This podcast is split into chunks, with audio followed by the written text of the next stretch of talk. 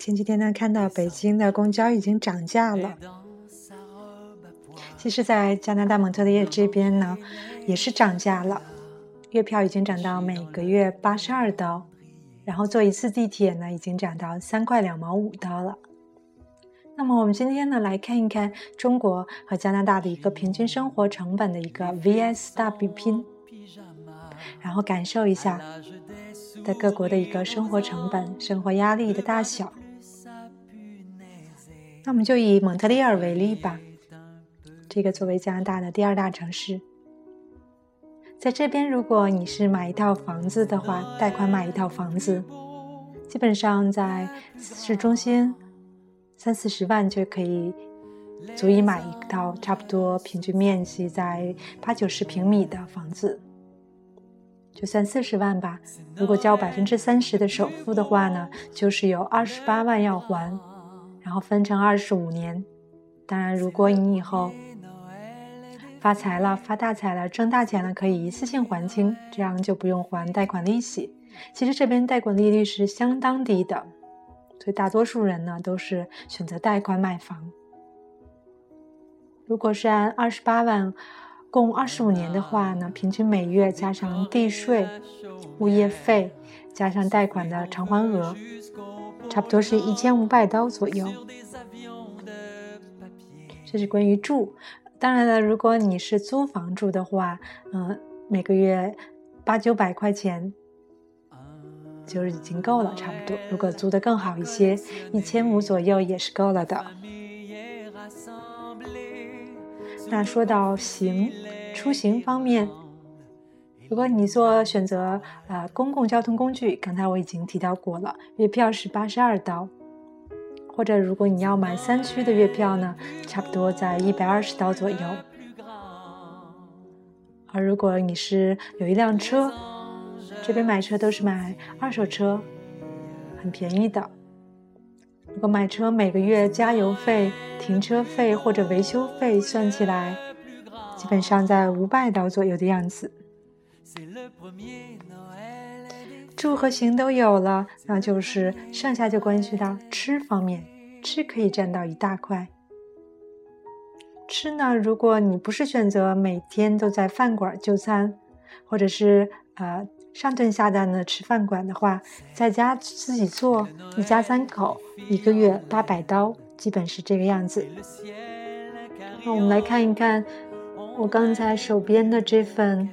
超市的一个信息，然后大家感受一下这边的物价。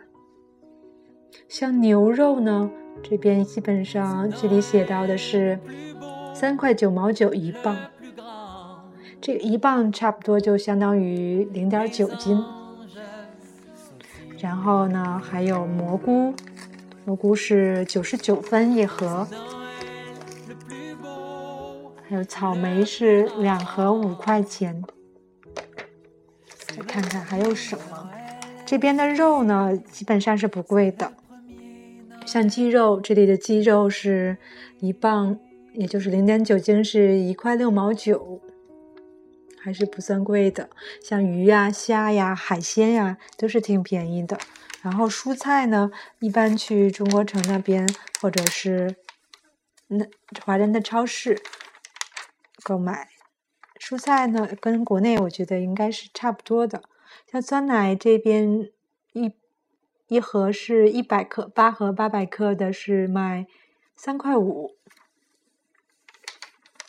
所以说吃啊，这个大葱我看一下是三颗九十九分九毛九。那像桃子，桃子就算挺贵的了，一块六毛九。菜花是一块九毛九。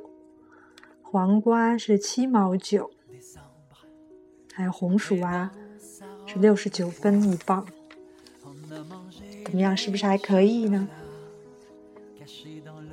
就我们刚才说到算作八百刀，然后呢，接下来就是我们说到的水电煤气，但这边是没有水费的，所以呢，呃，基本上就是电电费。电费在这边冬天和夏天的差别还是挺大的。像夏天一般热，也就是热那么二十多天左右，通常不需要开空调，然后但是冬天呢，有几个月相当冷，像现在室外温度就是零下十度左右，在屋内如果不开暖气的话，基本上是十六七度的样子。所以电费我们就算它，呃，一家三口是三百刀。其他的还有就是电话费，电话费如果一家三口有手机固话加上上网的费用，一个月基本上是二百刀左右的样子。剩下呢就是其他的一些杂费了，比如说你的呃旅游费呀，这些都是因人而异。还有就是你平常有购物的费用，买衣服呀，我们就算。三百刀每个月，那么这样算下来呢？算一下，两千两千五，两千五加一千一，差不多三千六百块钱左右的样子，每个月的开支，一家人。所以也就是说，作为如果两个人都打工或者都工作的话，那么人均挣两千块钱，就已经生活的挺好的了。包括这边呢有很多福利，像小孩子可以领牛奶金，一直领到他成人。所以总体来说，生活成本还是生活压力也不是很大。那么我们再来看一看中国的，在中国呢，想还是从房子说起吧。在中国供房呢，应该是压力还是挺大的。如果你不是说家里有房或者是富二代的话，现在基本上市中心的房价都是非常高的。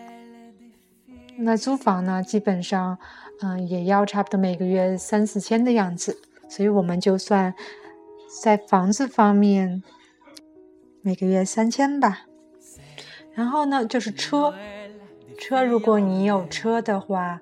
啊，像油费呀、保险呀，然后停车费呀，包括你如果没有车，打的费呀，或者是月票，一个月算下来就算一千五吧。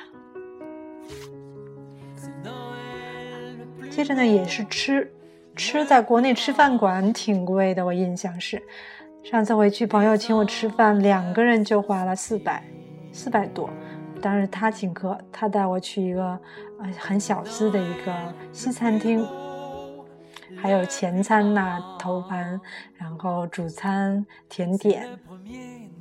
现在吃现在国内各种饭店层出不穷，我们就算不怎么在外头吃，基本上是在家吃，一个月应该是两千左右的样子。其他的就是水电煤气费，如果你住在一家三口，基本上是五百块钱就差不多了。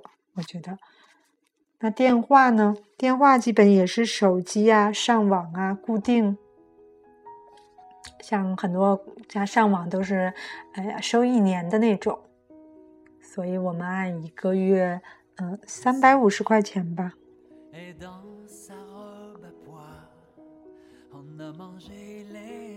再加上其他的，比如说你去购物啊、买衣服或者去玩儿，国内的消遣生活、娱乐生活还是丰富多彩的，要比国外丰富很多。K 歌呀，然后桌游啊，然后密室逃脱呀，这些等等，我们也算作他每个月四百用于玩吧。现在应该是滑雪季，很多人都去滑雪了。那这么算下来，一个月是看一看五千、六千五、七千、七千，差不多也是八千块钱左右的样子。但是这些呢，还没有包括像孩子。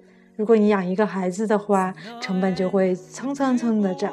孩子的看病、孩子的课外辅导班呀，然后孩子的上学费用等等这些，保姆费呀等等等等。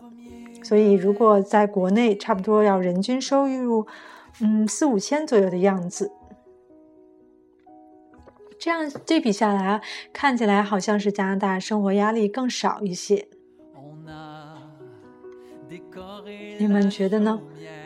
或者是说啊，我有什么说的不对的地方，欢迎你们给我提意见呀。好啦，我们下次见。